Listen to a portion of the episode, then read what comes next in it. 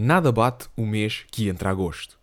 Piadas à parte, sejam bem-vindos a mais um episódio de Vozes. A voz deste mês vem do norte do nosso país e chegou a passar pelo Japão e por Nova York. Neste episódio, falamos sobre o que é ser um músico, o que é a música, a exportação da música portuguesa, claro, o fado e como hoje se faz a música e aquilo que ela consegue significar a nível de sentimentos de cada um e como as mesmas nos conseguem fazer sentir emoções únicas. Espero que gostem deste episódio. Então vai, muito simples. Uh, antes de mais, obrigado por teres aceito o convite. Uh, eu sei que é assim um bocado em cima estar a convidar uh, tudo mais, mas olha, muito obrigado por teres aceito o convite. A primeira pergunta que eu faço sempre a quem convido para o meu podcast, e vou fazer a ti também, é: quero que te apresentes, mas lá está, sem dares a conhecer quem tu és. Por isso, pergunto-te: quem és tu? Eu sou, atualmente, um, eu sou um músico, produtor, eh, trabalho num projeto meu, trabalho com outros artistas também, uh, estou a compor para cinema e diria que, no geral, eu gosto de pensar em mim não numa pessoa uh, formatada ou, ou, com um cargo específico, mas algo que alguém que tenta ter uma visão criativa dentro do espaço da música. É esse o meu papel neste momento. E tirando isso, acho que espero ser bom amigo para os meus amigos e, e, e alguém que, que a minha família gosta de ter presente. Portanto, é mais ou menos isso. Isso acaba também por ser importante teres aquele apoio de, de quem faz parte do teu dia a dia, especialmente família e amigos. E tu disseste que és músico, e eu queria perguntar para ti: uh, atualmente, tendo em conta tudo aquilo que vivemos, estou a pôr de parte a questão da pandemia e tudo mais, mas as evoluções que nós tivemos na área da música desde, desde o início do século XXI, digamos, até agora, o que é que é para ti, na tua ótica, ser músico? E já agora, pergunto também, dentro deste patamar, para além de o que é, que é ser música, é também o que é, que é música, porque lá está, existe sempre definições diferentes do que é, que é música, e eu queria saber a tua definição de músico, mas também de música. Sim, são perguntas, uh, portanto, são perguntas que, que, que levam a respostas uh, genéricas se uma pessoa tentar condensar um pouco uh, o que poderá ser um, a sua resolução.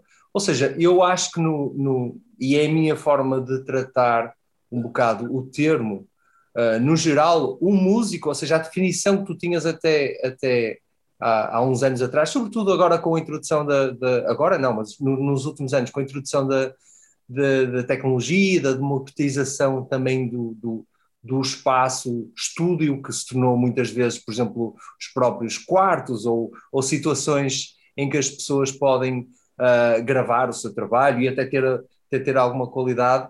Eu acho que, lá está, o músico tornou-se sobretudo uma pessoa, um criativo.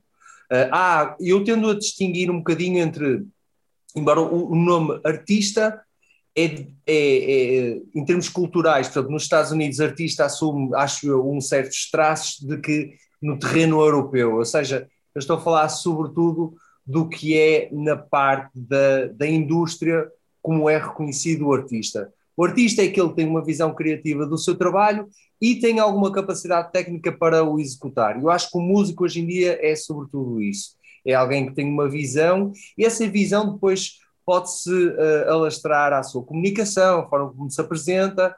E eu sei isso não só pelo trabalho que faço como músico também, como artista, mas também por trabalhar com outras pessoas nessa capacidade. Portanto, há ali algumas questões que eu acho que se repetem, ou seja, a necessidade de se. desde uma autoanálise de tentarem perceber aquilo que têm para, para oferecer, onde se querem enquadrar. Eu acho que isto hoje em dia, estas perguntas todas, ou seja, como é que querem comunicar o seu trabalho às pessoas, as redes sociais também vieram, vieram colocar algum peso uh, nesse sentido.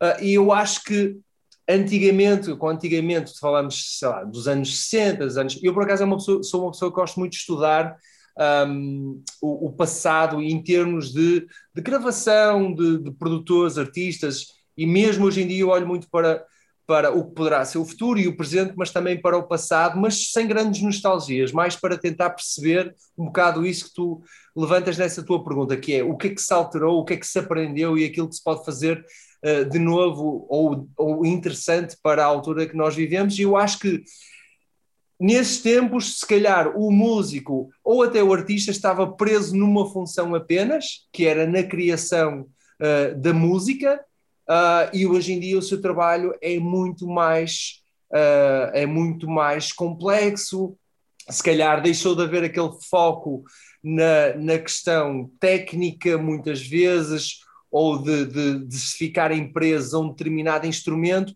e assume-se aqui, sobretudo, esta necessidade de ter uma voz, e não voz na questão física, mas voz no trabalho criativo. Ou seja, o que é que, e isto faz muito mais sentido ainda no mundo globalizado, o que é que vai fazer com que esta pessoa possa encontrar o seu espaço, um espaço de nicho, ou, um, ou, um, ou um, até no espaço comercial. Lá está, eu tenho trabalhado no, no, na minha música, no meu projeto, que lida um bocado com estas questões e estou a trabalhar inclusive com, neste momento, com artistas, estou a trabalhar, por exemplo, com uma artista japonesa, o meu projeto tem uma certa associação ao Japão por causa de edição e, e de concertos e coisas assim, eu entretanto conheci artistas nesse sentido para trabalhar com, e por exemplo, eu até vejo um bocadinho a luta de alguém que está no Japão e quer sair, porque eh, por incrível que pareça, o Japão não tem grande capacidade de exportar a sua música, é mais um mercado interno e é um bocadinho parecido com, com o nosso. Portanto, ainda há esta noção de, ok,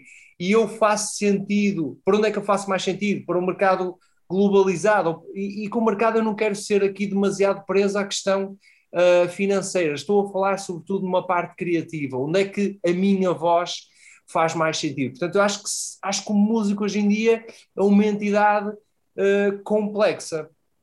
E uh, engraçado que uh, há uns tempos, há uns tempos, há umas semanas atrás, eu estava a falar com um outro produtor, um, um, um amigo meu, alguém que eu, que eu que eu ouço muito e que gosto sempre de falar de tempo em tempo, que está nos Estados Unidos, e, e ele disse-me que há uma parte positiva, há também uma outra negativa nisto tudo. Em relação ao passado, lá está, o músico era se calhar um bocadinho mais inocente e outros é que tratavam estas, estas questões e às vezes elas não eram bem tratadas. Uh, aliás, há, há, lutas enormes de grandes artistas contra editoras, contra pessoas que tentaram um bocado determinar, e a indústria é mal vista muito nesse sentido.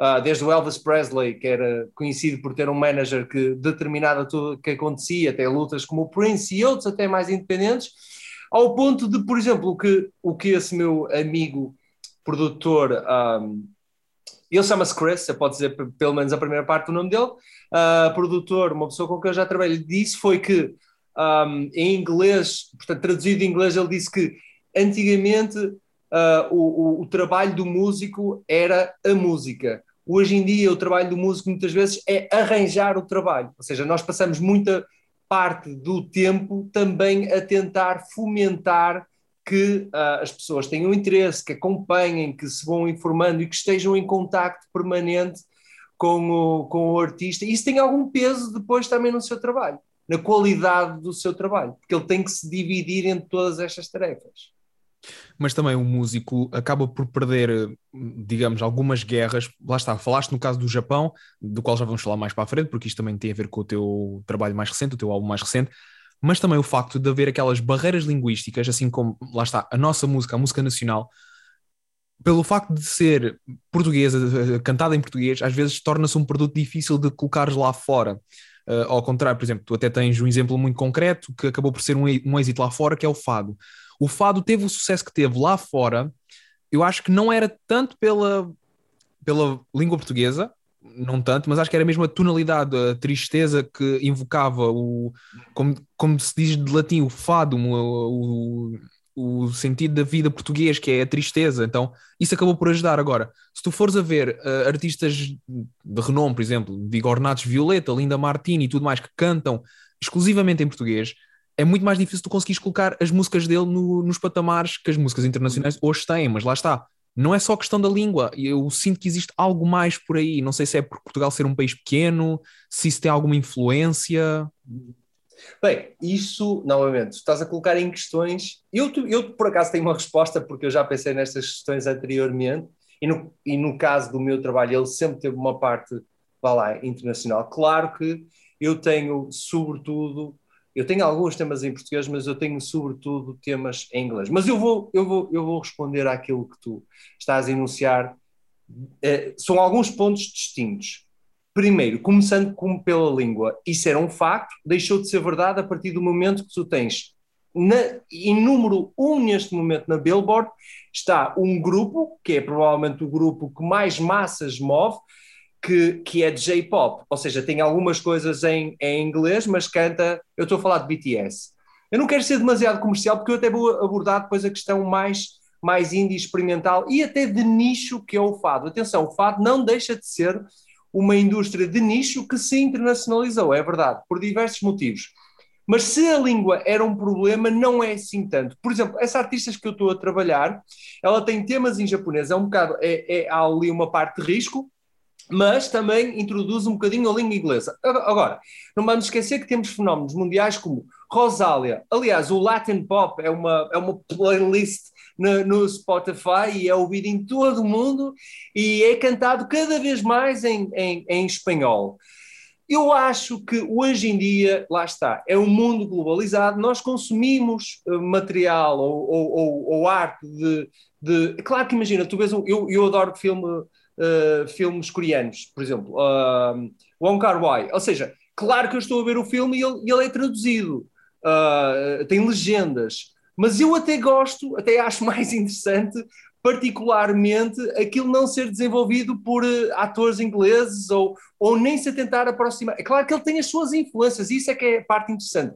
Ele tem as suas influências do cinema americano, ele, ele, deixa, ele mostra isso, ele mostra isso na banda sonora, vai introduzindo temas, temas da cultura pop uh, ocidental, vá lá, mas lá está, esse cruzamento, eu acho, essa globalização alastrou-se uh, à música também e penso que se tivermos algo interessante para mostrar, uh, isso pode acontecer. Depois há fenómenos, tens a Islândia, por exemplo, em que os Sigur Rós tinham muitos temas que tu sequer não, nem era inglês, era supostamente uma língua uma língua típica deles, mas era um projeto instrumental, mas é um país pequeno. Eu posso dizer que a grande parte da produção em termos de de, de, de, de, de lá fora a repetição, de produtores que neste momento existem na música nos Estados Unidos vem da Suécia.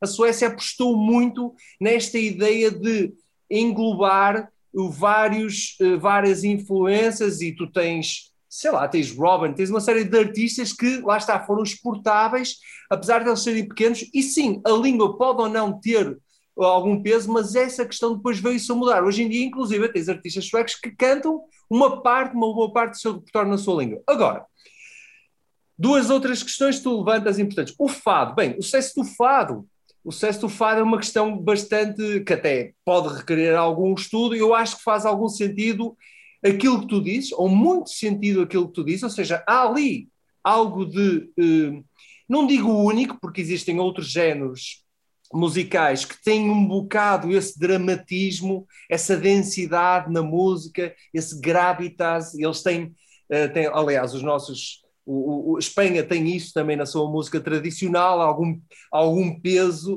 uh, e, mas eu acho que sim, acho que lá está. Eu, eu não sei se os, se os fadistas vão levar, vão levar isto a mal, mas a verdade é que criou-se uma marca, criou-se um produto e isso é exportável. A própria, a própria, é o que tu dizes, a própria mensagem que parte no estilo é que ele, é que ele representa uma população e isso funciona. Tu estás a portar, exportar uma visão lá está, uh, uh, muito grande de, de, uma, de uma interpretação que passa para além do artista. Também acho que teve algum peso o fato do fado existir na capital, as pessoas foram introduzindo, sobretudo as pessoas que foram fora, e o fato de ele ter sido apresentado às comunidades portuguesas. Acho que depois, um bocado, juntar estas peças todas, permite que o fado seja exportável. Embora não exista ainda nenhum artista semelhante a. Existe agora um projeto que se chama uh, da, da Uguru, uh, com quem eu estou a trabalhar também neste momento, com outro artista, que é a, a Lina Refri, portanto, é o produtor da Rosália, com uma cantora de fado, e isso sim, eu tenho assistido a uma verdadeira exportação no sentido em que toca em várias casas independentemente de estar ou não associado ao fado. Consegue tocar eh, em venues que tu tens lá uma banda de eletrónica ou de rock, ou também algumas que estão associadas mais à música tradicional. Portanto, sim, já se está a assistir, mas claro que houve ali um processo um bocadinho de modernização, já se está a seguir ao passo seguinte no fado, mas ainda não tens uma artista popular como, por exemplo, a Rosália, que é capaz de ter temas em espanhol com influências claramente de flamengo e de música eletrónica, nas, nas grandes tabelas de música valerá o que isso vale, isso depende do que os artistas pretendem. No caso em concreto do, de, de, de grupos como Ornatos, como Linda Martini, é assim, eu não quero de todo criar, um, criar algum tipo de, de, de, condescendência pelo que estes artistas fizeram. Eu acho que eles têm um trabalho muito valioso. Uh, aliás, provaram que é possível ter linguagens de música alternativa num país como Portugal, que não está habituado, e basta ligar a televisão e basta ouvir a rádio e percebe-se que. E atenção, eu, novamente, eu acho que já dei a entender que eu adoro também música que se pode considerar pop ou com uma base comercial. Simplesmente eu, eu gosto muito de praticamente tudo que a música tem para, para, para oferecer. Eu consigo ver que eles têm um caminho muito próprio, fãs muito leais, uma coisa que faz sentido. Uh, imagina, ainda há, recentemente eu vi uma entrevista do, do, do Zambujo que dizia que muita gente conhecia uma ou duas músicas deles, enquanto que tu vais a um concerto de Tornados Violeta as pessoas conhecem álbuns, uh, ou de Linda Martini, portanto, isso é um. Exato, pronto, és o exemplo. É um feito. Para, isso é um. Não é fácil, uh, e há outros projetos em Portugal conseguiram isso, não é fácil esse projeto. Agora, a minha pergunta, e já que tu és alguém que os segues, é: tu pessoalmente vês que eles têm algo diferente de oferecer do que se calhar já existe nesses países? Eu acho que não. Acho que a linguagem deles é própria realmente quando se cruza também com a linguagem portuguesa. E atenção, eu dou muito valor à linguagem portuguesa. Acho que é uma linguagem, lá, é uma linguagem muito mais rica em termos visuais do que é o inglês, é menos musical, isto é algo que está que as pessoas podem concordar e está estudado, e portanto eu acho que esse imaginário mais poético dá-lhes uma carga, só que é difícil passar para o, para o lado de lá. Uh, porque as pessoas provavelmente veem esses grupos como algo que se calhar já têm acesso a, é demasiado parecido com, apesar de não, eu não concordar que seja, eles acham que é demasiado parecido a grupos que eles já têm, uh, a grupos indie que eles já têm, ou, ou, grupos que juntam o indie e o rock. E acho que isso pode ter dificultado a sua exportação. Mas repara, não é um caso único. A França tem a mesma questão, eu não vou dizer problema. A França tem a mesma questão, a Itália tem a mesma questão, ou seja, há grupos indie, grupos rock com coisas diferentes para oferecer que nunca foram capazes de, uh, de ser exportáveis. Eu estou a, estou a pensar na Austrália, que fez um, um tremendo esforço. Agora, se tu pensas no grande país comparável a Portugal, em termos de, de cultura, uh, de uma cultura, uh, uh, vá lá, com um passado que dá algum peso também uh, à forma como olha para questões como a música, que é a Inglaterra, o que é que permitiu a Inglaterra ser o segundo maior mercado exportador da música? Na minha opinião, foi a originalidade. Foi a originalidade, e repara, claro que um, uma vontade de promotores, de produtores, de, de, acreditarem e, eventualmente, também aqui a própria indústria tornou-se mais forte. Uh, eu não acho que o governo tenha tido muito, muito interesse, aliás, viu-se pelas medidas que eles têm feito uh, atualmente, mas eu acho que eles criaram uma indústria forte e se permitiu exportar. Eu vejo grupos ingleses novos nos festivais que toco, alguns deles associados a, a, a precisamente a mostrar a música nova, e eles vêm determinados e e, e, preparados para mostrar a sua música. E, eventualmente, em pouco tempo, estão a tocar em festivais nossos como Paredes de Cora, uh, e, e, eu acho que nesse sentido, lá está, eu acho que eles conseguiram conseguiram mostrar algo novo. Pá, o exemplo mais simples que eu tenho nisto é, é o punk. Imagina, existe um punk americano e existe um punk inglês. Eles são diferentes. É o mesmo género, mas eles são completamente diferentes. E eu acho que é isso que Portugal tem que fazer. Ou seja, se a língua vai ser difícil, isso vai demorar mais tempo a que nós conseguimos passar essa mensagem que ela é realmente um potencial na música e é, então temos que ter aqui algumas características na parte instrumental que nos distinga um bocado dos outros, mas é um papel difícil e é como tu dizes, Portugal é um país muito pequeno. Temos conseguido algumas coisas, mas não, não, não são grande, não são um exemplo do, do, do da maior parte do, do bolo, vá lá. É, é, tu falaste, pronto, lá está, fizeste uma pergunta se, se eu achava que eles dariam bah, um contexto maior lá fora. Uh, eu tenho, por acaso, tenho a mesma opinião que tu. Eu acho que eles uh, são originais. Eu acho que aquilo que lhes dá mais força é a letra, uh, ou aquilo que eles escrevem, claro. aquilo que eles cantam. Agora, Uhum. em termos de sonoridade, é mais do mesmo. É aquele rock, é, já sabes, é o baixo, é a guitarra elétrica, é a Uhum. bateria, é o, as teclas. Já sabes o que, é, que- o que é que eles têm, já sabes mais ou menos o contexto base daquilo. Uhum. Mas agora, o facto de eles utilizarem a, a- a- escrita como arma principal, eu acho que é Claro. isso que lhes dá mais valor. E, E- exatamente, exatamente. Eu não discordo. Aliás, mas a, a tua pergunta é: não, não- se a tua pergunta fosse os Linda Martini são um caso a seguir para grupos portugueses? Claro que sim. sim, eu não então diz a- Linda Martini, mas diz outros. Eu, por acaso, exatamente. eu Não falei Linda Martini causa. porque, lá está, é o primeiro álbum que eu tenho aqui na minha prateleira. Exatamente, eu não estou a pôr isso em causa, atenção. Aliás, é o que tu dizes. Eu acho, que, e, e se calhar até faz sentido ter uma linguagem comum.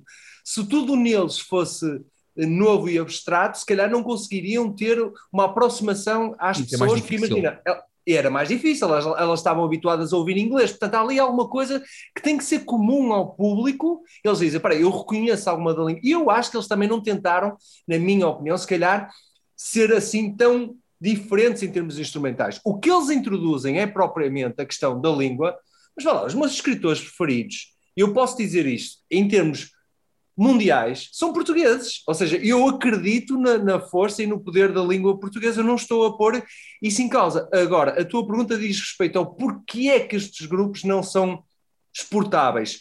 Um exemplo engraçado é, por exemplo, o- os paus têm elementos, têm, pronto, sobretudo o baterista, mas têm elementos comuns a outros projetos nacionais que têm uma base nacional, mas conseguiram alguma exportação. E eu acho que tinha a ver com o facto de eles tinham uma carga instrumental um pouco mais distinta de outros projetos lá fora e não tanto a questão da língua. Ou seja, eu não acho que a língua deva ser considerada uma questão negativa.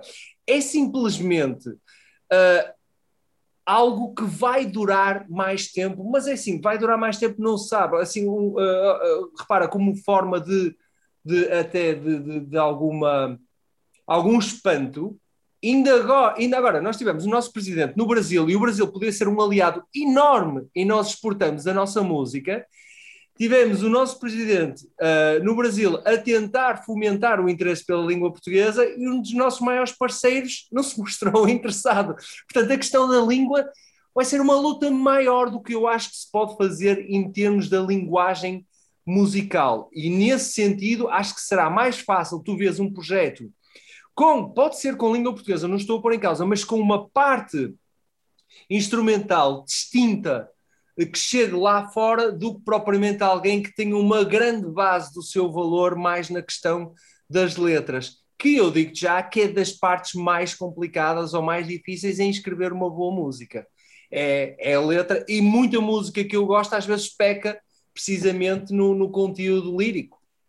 Tu já alguma vez tiveste uma situação em que tu ouvias uma melodia de um outro artista, de uma outra banda, e tu ouvias a melodia, lias a letra, e mesmo assim tu pensavas: epá, eu conseguia fazer uma coisa melhor do que isto. Eu acho que fica, ficaria bem aqui. Lá está, fazes aquele jogo mental do que é que, se fosse eu a ter esta batida, a ter este ritmo, o que é que eu escrevia? Já alguma vez tiveste esse momento em que tu começaste a pensar, tipo, olha, falava aqui sobre isto e não sei o quê, esta melodia relembra-me isto, este momento da minha vida. Ok, eu tenho, eu tenho, eh, hum, há um exercício que eu tenho, que eu tenho, que eu faço que é o seguinte. Repara, eu acho como em tudo, pronto, acho que, eh, acho que a música é daqueles meios em que mais pessoas gostariam de participar, se pudessem, ah, mas eu tendo a, a- a- acreditar que há muita música mediana, e até, e até não me importa que as pessoas consideram que o meu trabalho se enquadre nisso. Não há assim tanta música boa, e música boa, ou excelente, ou, ou, ou, que- ou que alcança, até mesmo para mim, e eu sou muito duro com aquilo que faço, até mesmo para mim, não me deixa em parte desiludido. E posso dizer que pegaste num ponto que eu acho bastante interessante, que é, sobretudo, por exemplo, na música pop, em que eu acho que questões instrumentais pá, é, é- é provavelmente do melhor que se pode fazer, porque vão buscar um pouco o passado e, o, e aquilo que poderá ser o futuro, inclusive até linguagens que não estão assim tão exploradas. Estou a falar, por exemplo, de um género que se chama hyperpop, em que vai buscar tudo e mais um passado uma, eh, enorme e aponta um bocado para o futuro, mas sim as letras depois deixam-me desiludidas. Mas eu acho que é essa a grande diferença, ou seja, e muitas vezes é por isso que alguma música que chega ao grande público é desvalorizada e eu percebo, infelizmente.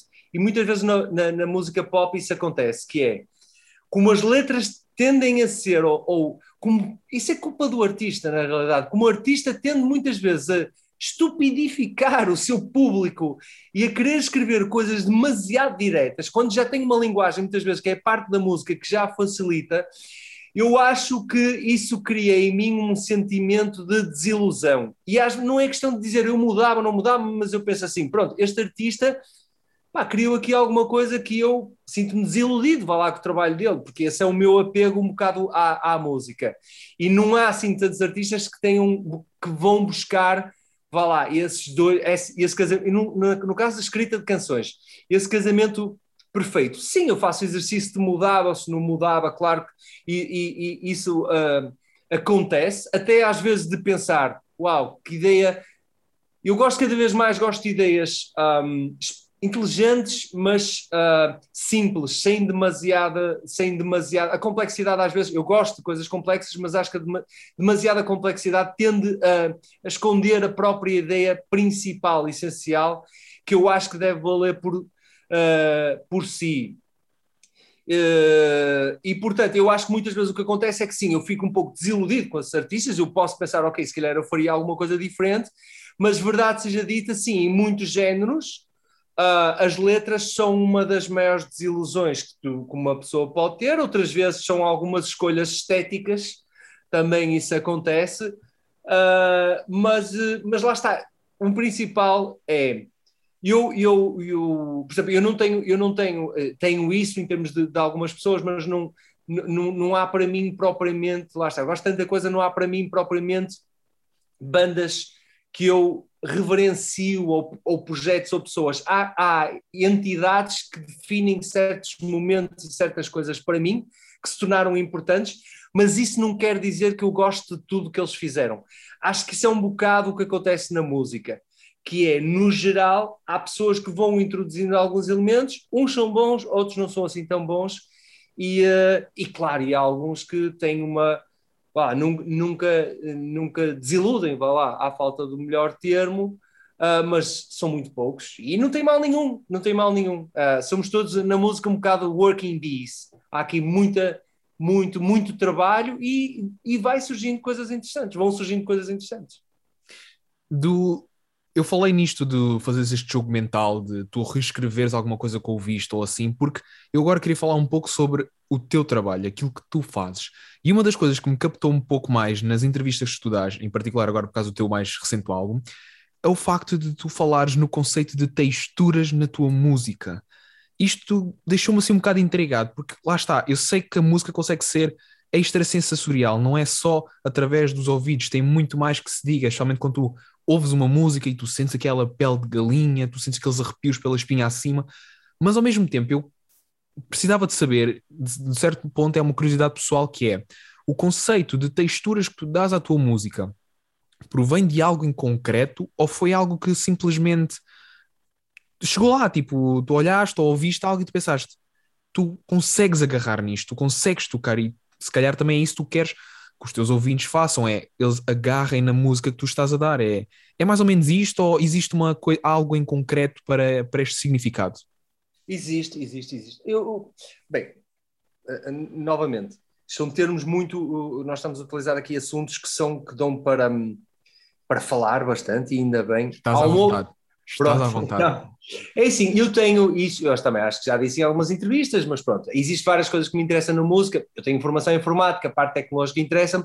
Eu estive por um, eu estive por seguir a área da, da psicologia. Não segui em termos, em termos profissionais, não cheguei a ser informático por algum tempo, mas não segui, mas eu continuo a interessar-me. Uma das coisas que eu, que eu, por exemplo, mantive o interesse, psicologia, depois um pouco também a neurologia, sendo que, atenção, nós estamos a falar de pessoas que estudam mais uh, não as questões uh, médicas, uh, ou, ou, seja, não estamos a falar de estudos técnicos, mas de, de, de estudos que olham mais para, os, lá, para a interação de determinados elementos nestes sistemas. No caso em particular, tu disseste que uma música te dá arrepios, ou uma música te deixa triste, ou uma música te deixa alegre, isto na realidade são tudo condicionamentos, estás a perceber? Ou seja, isto, foram, isto são coisas que nós fomos uh, habituados a ouvir e, e, depois desenvolvemos em nós o nosso gosto. Há aqui uma parte muito pessoal, tanto que algo pode deixar arrepiado a ti, ou outra pessoa se calhar até o deixa triste. Não, não há aqui não há aqui uma relação direta. Repara, a música, mesmo em termos de, e há muito tempo que sabe isso, a música mesmo em termos de de harmonia, uma melodia menor, não há relação nenhuma direta com o nosso cérebro, que ela diz que ela é triste. Nós é que nos habituamos desde cedo a associar. Portanto, há aqui uma série de questões que eu acho que é interessante, que é a música realmente mexe connosco, e não está toda explicada, mas mexe connosco de uma forma profunda. E acho, acho mas isto é, eu estou a tentar dizer isto neste sentido, que é, em termos de uma pintura, isso pode acontecer, mas tu tens de ter formação. Mas no caso da música, essa formação vai-te passando sem tu perceberes. Ao longo da tua vida, a ver filmes, a, a outras, outras uh, peças, outros trabalhos, tu vais percebendo um bocado, uh, vais sendo uh, educado também na música, sem tu, teres, sem tu teres esse interesse ativo. E isso é uma coisa que eu acho bastante interessante. E, portanto, ela mexe connosco e mexe com toda a gente de uma forma bastante mais profunda. E o que é que acontece? Eu, como venho na parte, na parte do meu trabalho, de uma base de uh, um trabalho uh, inicialmente, ainda hoje em dia passa muito, mas solitário, de estudar os diversos elementos, qual é o papel deles. Imagina, apesar de eu tocar guitarra, uma guitarra não tem que estar presente uh, desde o início até o fim de uma música, como se calhar aconteceria com uma banda, em que o elemento sente a necessidade disso. Uh, e, portanto, porque a ideia de texturas? Porque a minha, a, minha, a minha percepção e o meu interesse é que as pessoas tenham um contacto inicial com a música, ela possa despertar algum do seu interesse. Eu tento trabalhar alguns elementos mais ou menos comuns àquilo que elas foram habituadas a ouvir, Uh, pode ser uma batida, pode ser um piano, por exemplo. Eu gosto de, de, utilizar instrumentos acústicos dentro do, de uma instrumentação eletrónica, mas eu sempre tive este exercício que é aquilo que eu gosto mais na música é se nós dermos tempo a esse trabalho, que ele não fique só pela primeira intuição. E daí a noção de, de texturas e camadas. Esta noção de que nós vamos nós vamos desenvolvendo, ouvindo continuamente aquelas músicas, aqueles trabalhos, vamos desenvolvendo a capacidade de perceber que há ali alguns níveis de interpretação. Ou seja, inicialmente eu ouvi a voz e ouvi a batida e ouvi isto, mas depois eu começo a perceber que, espera aí, mas há ali uns elementos que estão mais no fundo ou aparecem numa determinada parte da música que são, nota-se que são propositados, porque aliás ele colocou uh, no refrão e depois colocou numa ponta e portanto é isso que eu quero dizer com texturas. Não é necessidade de estar tudo, como acontece muitas vezes numa banda, num primeiro plano, uh, em que te, tu entendes basicamente o que está a acontecer, mas há coisas que estão a acontecer que te passam um bocado esses sentimentos. Há ali alguma. Isso também vem da experiência de trabalhar com música para cinema, a verdade seja dita, também me ensinou isso. Há ali algumas coisas que tu sentes que te passam alguma mensagem emocional também, mas realmente estão inicialmente escondidas, é preciso algum tempo para perceber, uh, e eu acho que as pessoas uh, no, no meu trabalho principal como, uh, como músico ou no meu projeto, as pessoas já entenderam isso, já entendem que há ali algum, algo mais para, para descobrir, e lá está, se, se, derem esse tempo, conseguem perceber essa, essa tridimensionalidade, que é propositada. pá, podia, podia dizer camadas, texturas, há várias formas de, de descrever uh, este conceito que normalmente, lá está, muitos projetos, em termos de, de, de, de banda, não pensam. Pensam mais numa abordagem um bocadinho mais direta, mas, por exemplo, se metes essas bandas em estúdio, e isso aconteceu com grandes grupos, Radiohead e coisas assim, mas até, por exemplo, uh, Radiohead é um, caso, é um caso conhecido de um grupo que mudou a forma como a sua música é, iria ser interpretada, lá está, criou essa sensação de, espera aí, nós temos aqui muito mais em cada uma das músicas para mostrar do que propriamente uma bateria um baixo, tu podes utilizar esses elementos, atenção. Mas normalmente em estúdio, esse trabalho acontece com o produtor, o produtor é que tende a dizer, opá, eu acho que, o que é que acham de, por exemplo, preencher aquele espaço, ou fazer isto e fazer aquilo, e essa experimentação cria essas, essas camadas, e, lá, e por isso cada vez mais, inclusive, eu assumo o meu papel como de produtor, trabalho com outros músicos, uh, também, uh, no meu próprio projeto, e não só de, de músico, que tende a ter uma visão única do, do, do, seu, do seu instrumento. Que, atenção, é uma coisa diferente de arranjo. Normalmente, um arranjo foca-se na progressão de uma melodia, ou de, de uma secção, ou da voz. Aqui estamos a falar de criar elementos que mais tarde vão ser descobertos se as pessoas derem tempo à música. É engraçado tu, tu teres falado no exemplo do, do Radiohead, porque para quem sabe e para quem segue a banda, o produtor é o Nigel Godrich, uhum. que é também uh, o produtor de quase todos os projetos a solos de, dos elementos do dos Radiohead, e especialmente do Tom York. E quem me conhece sabe que eu sou epá, completamente vidrado naquele homem, por mil e uma razões. Para já, para, pela música, por quem ele é e também pelas letras. E eu, por acaso, lá está, tu falaste naquela situação. Estamos a falar agora do Tom York. Tom York, sim, estou a falar do Tom York. Porque um dos melhores concertos que eu já fui na minha vida foi o do Tom York no Nós Alive em 2019. E eu juro-te, até hoje, só de pensar já estou arrepiado. Qual Mas, era o álbum que estava a apresentar? Uh, o Amin, uh, Anima. Ah, ok. Um, e foi, imagina, eu lembro-me de estar a ouvir o álbum e ficar, ok, isto é bom, e tu sentias aquela coisa da música eletrónica dele e tudo mais, tu sentias.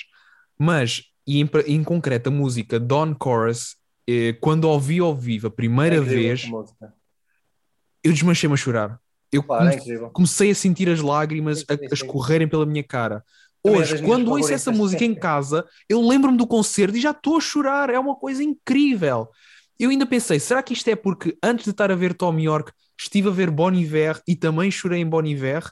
Mas depois, lá está, eu sinto que é diferente, porque lá está, Bon Iver deram aquele concerto tradicional. Não, com... não, não, espera, espera, espera, tu estás a falar uma questão muito interessante que é, e isso acontece na música, repara, tu estás a. Isso, eu, isso tanto acontece que é por isso que existem momentos uh, bons, não estou a falar dos maus, de algum revivalismo e há coisas interessantes nesse sentido. Eu pessoalmente até estou a acompanhar mais na parte da música eletrónica, por exemplo, dou-te um exemplo muito simples que é como as pessoas ficaram presas uh, uh, neste momento, o que, que, é que, está a acontecer em termos de, de, de em, em, no Reino Unido uh, de club music?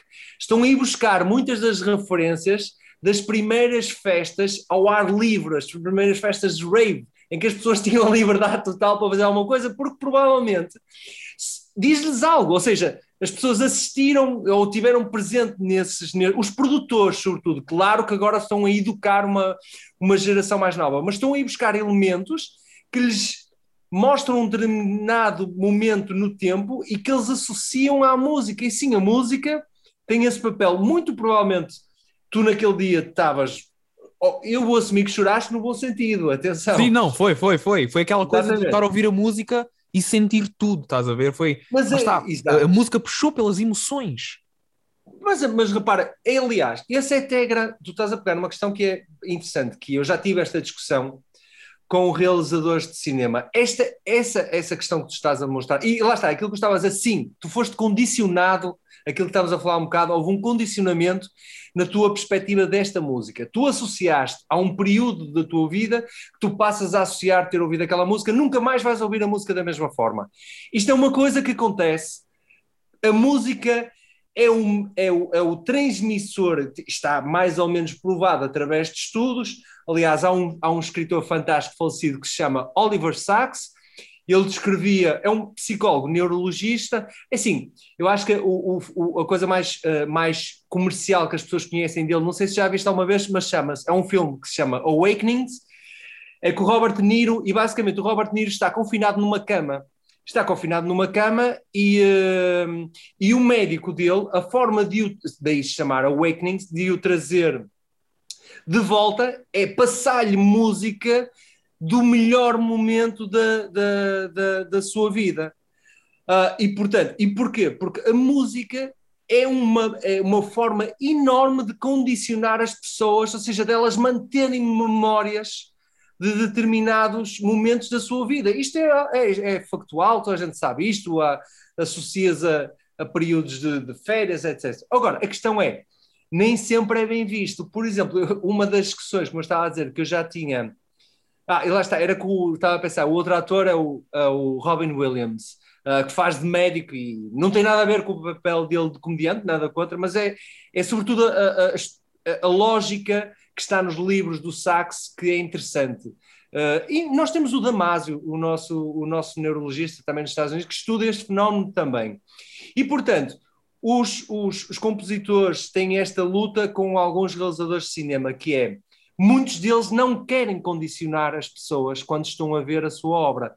É uma luta que se tem, porque se tu colocares um determinado estilo de música associado a certas imagens, Muitos realizadores acham que tu estás a facilitar demasiado, mais pela música, que é um, é um meio de transmissão tão forte, estás a facilitar demasiado a interpretação do que está a acontecer e as pessoas não se dão ao trabalho de realmente tentar entender a cena.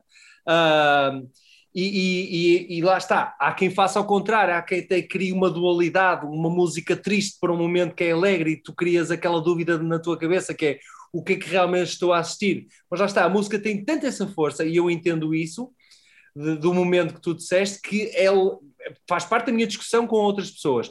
Há ainda mais uma questão que, que é interessante que é que tu falaste e que é o fenómeno de nós ouvirmos que é o ato social da própria música, que é o, o, fenómeno de tu ouvires em isolamento uma peça, ou um trabalho, ou um álbum, e depois estás num cenário ao vivo uh, a ouvir uma banda. E isso também nós reagimos de formas completamente diferentes, ou seja, podes não ter percebido isso, mas as pessoas à tua volta também influenciaram a forma como tu estavas a ver o concerto. Há quem tenha tido concertos péssimos simplesmente porque o público influenciou a sua perspectiva do que estava a acontecer, ou então experiências inacreditáveis, como algumas que eu já assisti, não são muitos festivais, mas salas pequenas em que toda a gente está lá para ver aquele artista e conhece lá está o álbum de fio pavio e tu sentes isso no público, também és condicionado e portanto a perspectiva da música ao vivo também muda muito aquilo como tu, como tu depois ouves o, a parte de estúdio. Há artistas que jogam com essas duas coisas. Por exemplo, eu pessoalmente é, é algo que apenas acontece mais tarde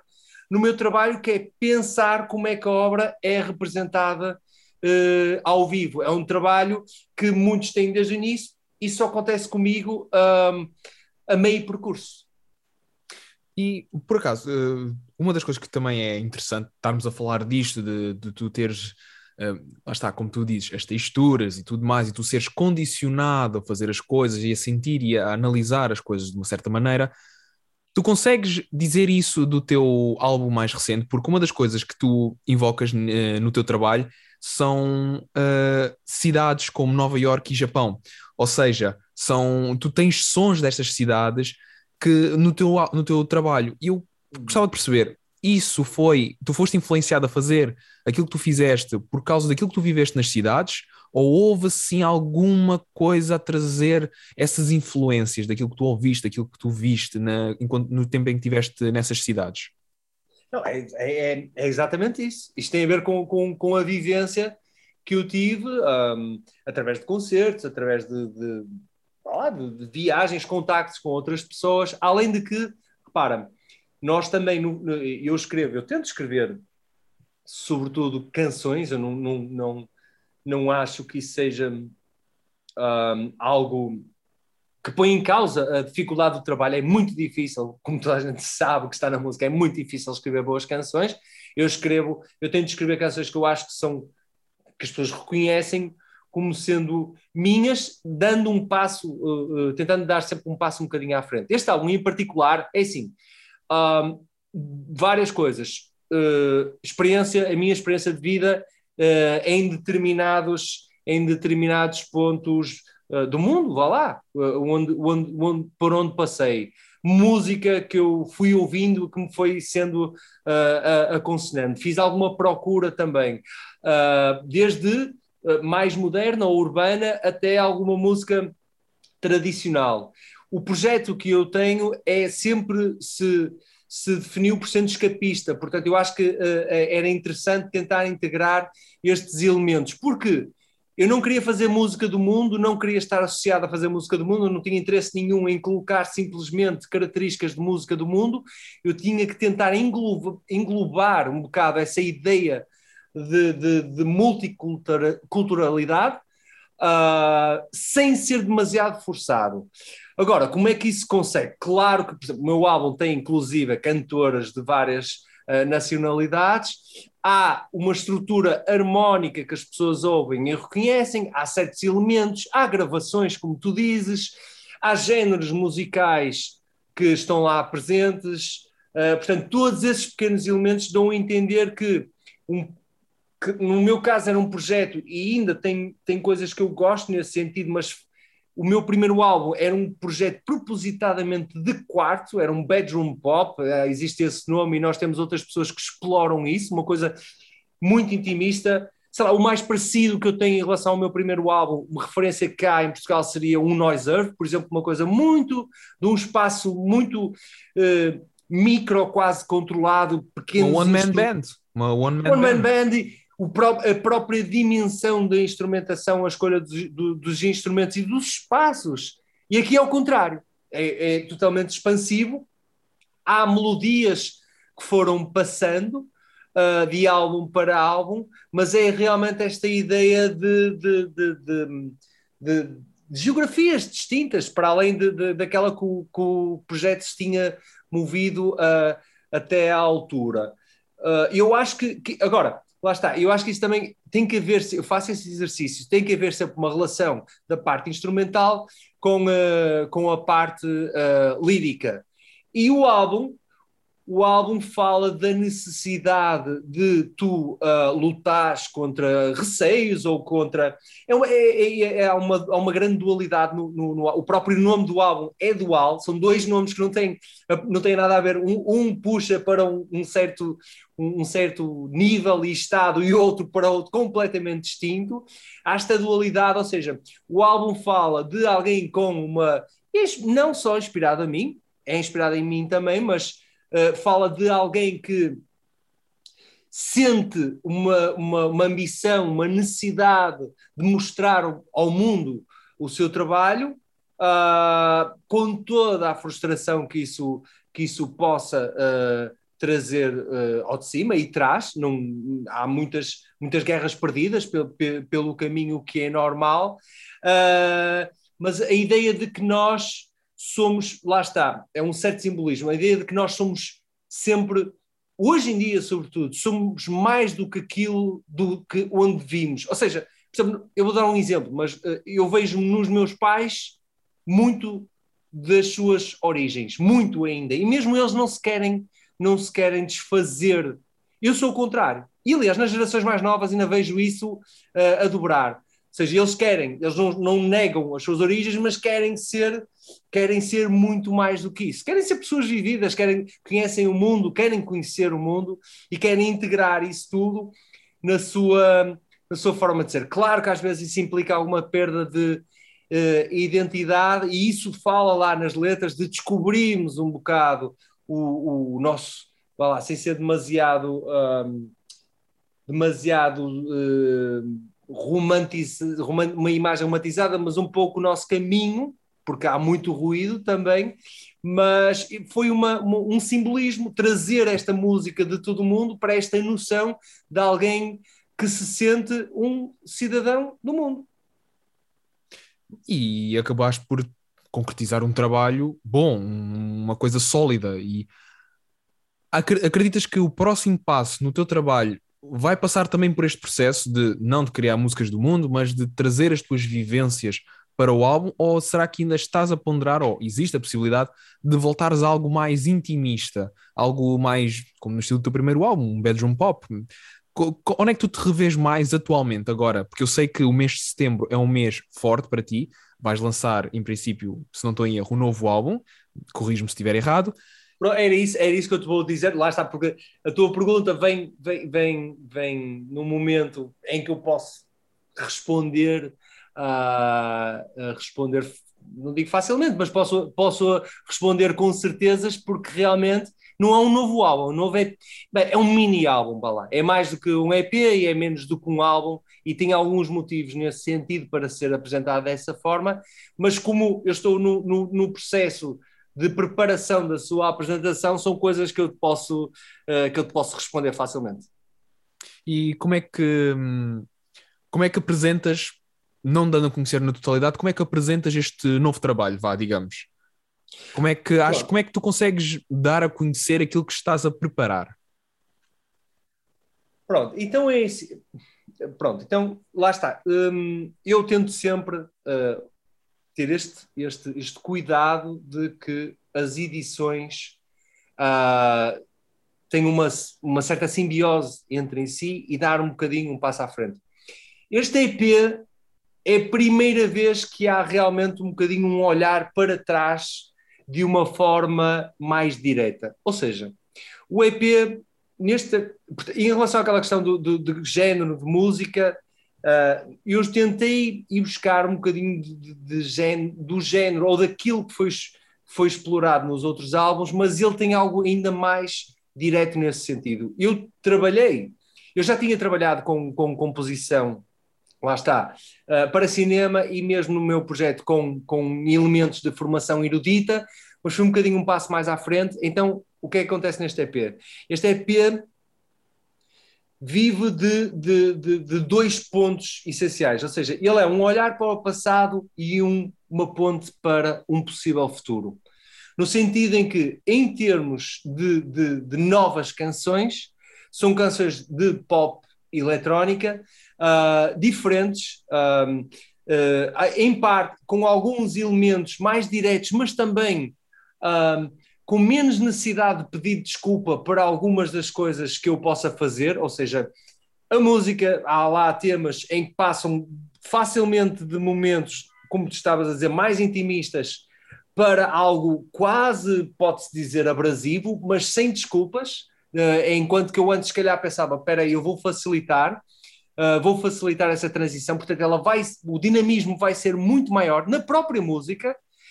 Uh, ele estende a ideia de colaborar com cantoras, várias cantoras que participam uh, neste EP. A, a, a, grande novidade é que são uh, nacionais, cantoras nacionais, pelos motivos óbvios. Eu tenho estado em Portugal e, portanto, estou a trabalhar com músicos nacionais. E depois trabalho também com um, um compositor, orquestrador, e nós temos temas antigos que foram revisitados uh, com uma nova instrumentação clássica erudita. Agora, lá está, nós tivemos o cuidado de não parecer que haja um, um grande, um grande desfazamento, e esse é que é o desafio deste trabalho, um desfazamento em, em, em, nestas peças com o resto uh, da parte instrumental. As pessoas que realmente estudaram um bocado aquilo que eu faço sempre notaram que eles têm elementos de, de, de, de influência clássica ou erudita, uh, minimalista, sobretudo, a parte dos pianos, a parte de alguns instrumentos, e não é assim um salto tão grande. Agora,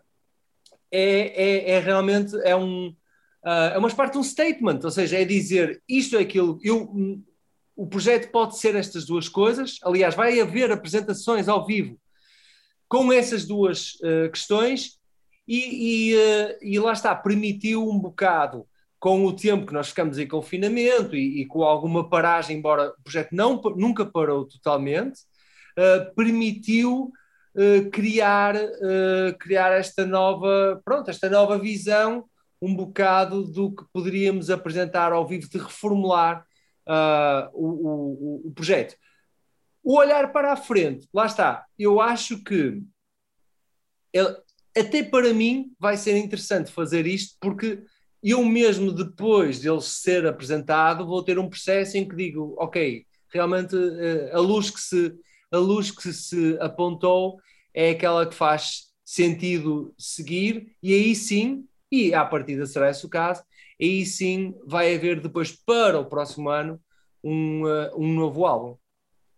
Isto, portanto, é uma coisa mesmo. Pronto, lá está. É faseada, é por fases. E para terminar, e queria agora, pronto, a tua. Pronto, o teu, a tua opinião global sobre o assunto que é acreditas que uh, a sociedade e, em particular, os artistas emergentes que têm vindo a surgir, graças às redes sociais e tudo mais, acreditas que a pandemia acabou por ser uma boa ferramenta que lhes auxiliou? Do teu ponto de vista, de quem trabalhou a pandemia, que quem aproveitou o máximo de estar fechado em casa, tu achas que isto vai permitir e como tu também falaste, naquela questão de estar agora o pessoal a recuperar as primeiras raves em Inglaterra e tudo mais, tu achas que o que vem agora daqui para a frente vai ser um regresso àqueles tempos normais, digo normais entre aspas, mas também uma forma de reinventar aquilo que já aconteceu? E tu achas que os artistas acabam também por fazer um pouco disso?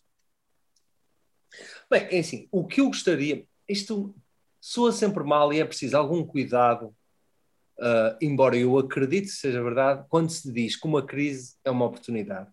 É assim, esta crise é uma crise sanitária, de saúde pública, eu, eu, eu apenas vou falar da parte de, de, de música, que nesse sentido também é bastante dramática, mas há aqui uma oportunidade de se reinventar algumas coisas. Ou seja, o que é que eu acho que ela, que ela veio revelar? Verdades que estavam, se calhar, escondidas e que é preciso uh, assumi-las. E lá está, não só a questão, como, como tu disseste, que é eu vivi pela pandemia, não mantendo concertos no meu projeto, trabalhando com outras pessoas, ou seja, também tive a perspectiva desses, novos projetos que tu estás a dizer. Muitas deles são encabeçados por uh, uh, cantoras, vá lá, que têm o seu próprio projeto, e eu estou a trabalhar com elas no meu e algumas coisas, ou seja, eu tenho as duas perspectivas de um, de um projeto como o meu, que já tem algum tempo, e, e estes novos. E eu acho que, que o, o, que nós passamos veio mostrar que há um déficit ainda de uma enorme estrutura cá em Portugal, e depois podemos pensar como é que se exporta a nossa música, existe uma, um, um grande déficit de, em termos de estrutura de suportar isso que tu dizes, que é os artistas uh, emergentes. E eu, nesse sentido, infelizmente, ainda não vi, um, ainda não vi nada que fosse uma, uma possível resolução. É assim, eu dou-te um exemplo. Na Inglaterra, eles neste momento estão a estudar, uh, estão no House of Commons, estão a discutir a questão do streaming. Estão a discutir como é que podem tornar uh, o streaming mais justo para os artistas. É, um, é uma questão a, a resolver. Claro que o streaming trouxe muitas coisas de boa. Porque, repara, eh, eh, eu assisti a, a, a muita da minha música eh, ser ato de, de, pirataria. Até eu ouvi coisas que, foram, que não foram compradas. E, portanto, o streaming, por um lado, foi bom. Por outro lado, trouxe bastantes problemas. Eles estão a discutir isso. Ou seja, como exemplo, nós realmente podíamos estar a ter esta conversa que eu estou a ter contigo, mas ao nível nacional que é, ok, nós precisamos de fomentar os artistas, que é o que está, que é o que não mudou, ou seja, os artistas consagrados, os grandes artistas, mantêm mais ou menos, uh, mantiveram mais ou menos os seus concertos, as suas carreiras, dando grandes concertos, e nós continuamos a esquecer, e isto é um problema quase nacional, a classe média, ou, ou, ou aquelas pessoas que estão ainda, nem eu diria mesmo a classe média, aquelas pessoas estão, estão a tentar chegar à classe média na música, ou seja, tentam sobreviver sem serem grandes, grandes nomes. Eu acho que nós perdemos a possibilidade de discutir como é que isso seria possível. Eu acho que a internacionalização é uma questão que nós temos que lidar, sem dúvida. Outras empresas em Portugal, fora da música, têm que lidar com isso, mas outra é quais são os mecanismos para suportar os novos talentos em Portugal.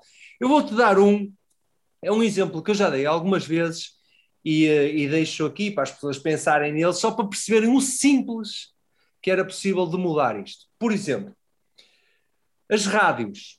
As rádios têm, há um grande, vá lá, um grande número de pessoas que ouvem rádios com playlists formatadas, rádio comercial, nada contra, atenção, rádio comercial, e esses vamos chamar que são, não são ouvintes ativos, são ouvintes passivos. No entanto, há rádios que ainda têm ouvintes ativos ouvintes que podem suportar a carreira de alguém.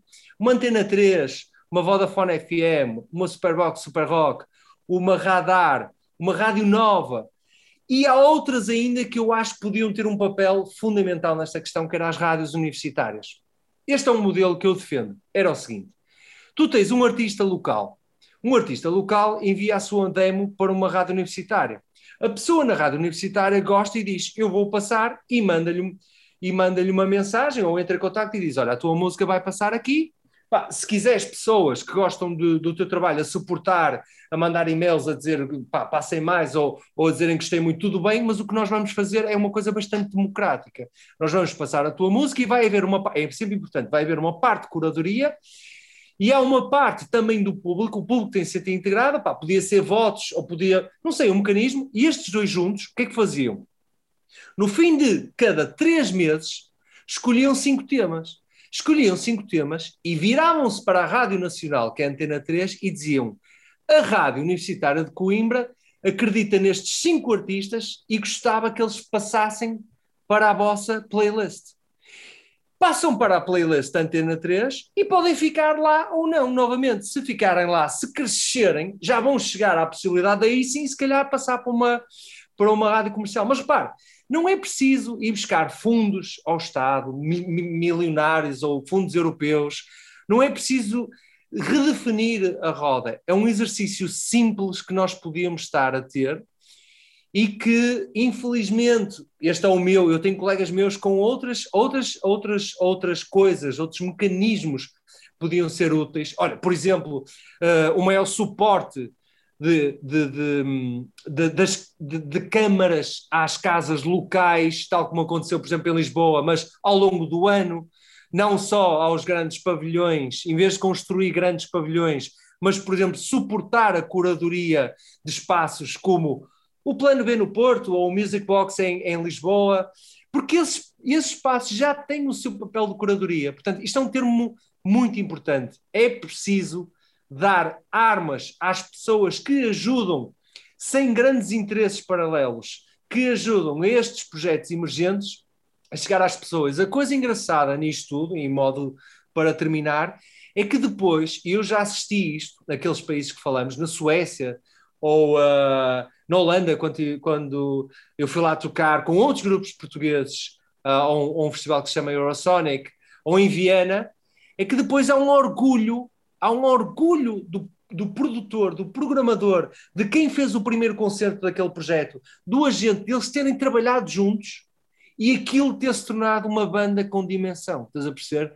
Um orgulho que eu acho que só faz sentido se as pessoas se sentirem integradas do projeto. E Portugal, infelizmente, tem processos demasiado centralizados. Eu acho que era preciso descentralizar isto, pá, rádios universitárias, como, como queiram, e tornar o país pequeno, mas muito mais forte e coeso. Isto é uma coisa que eu já defendo há alguns anos. Se eventualmente acontecer, eu acho que vai ter resultados. Olha, muito obrigado por uh, terminarmos desta maneira, porque falaste de não só as rádios que eu mais ouço e as rádios, as minhas rádios favoritas, como também de rádios universitárias, na qual eu tenho um carinho muito especial, porque eu fiz parte de uma rádio universitária pois. durante alguns anos e, inclusive, conheci pessoas de outras rádios universitárias. Então, isso para mim traz sempre aquela memória. E depois puxaste uma coisa que eu já não me lembrava, que era o Eurosonic. Eu lembro-me perfeitamente quando a rádio universitária do Algarve, na qual eu fazia parte, ia até Bruxelas uh, para falar sobre o Eurosonic. Ah. Era uma coisa. Tu agora desencandeaste aqui uma sequência de memórias em mim espetacular. Olha, muito obrigado por esta conversa. Tá, obrigado, vou, vou estar ansioso para ouvir o novo trabalho, não vou dizer eh, nem álbum nem EP, o novo trabalho. E Exato. continua o teu crescimento. Muito obrigado por esta conversa. Ah, obrigado. Tudo bom. Obrigado por terem estado desse lado a ouvir mais um episódio. Não se esqueçam que o episódio está disponível no Spotify, Apple Podcasts e ainda Google Podcasts. Não têm desculpa para não ouvir e para partilhar com quem vocês gostam. A sério. Deixem aquele comentário maroto nas nossas redes sociais e, claro, coloquem gosto para eu sentir alguma validação. Todos nós precisamos, não é? Eu regresso para o próximo mês com uma nova voz. Até breve.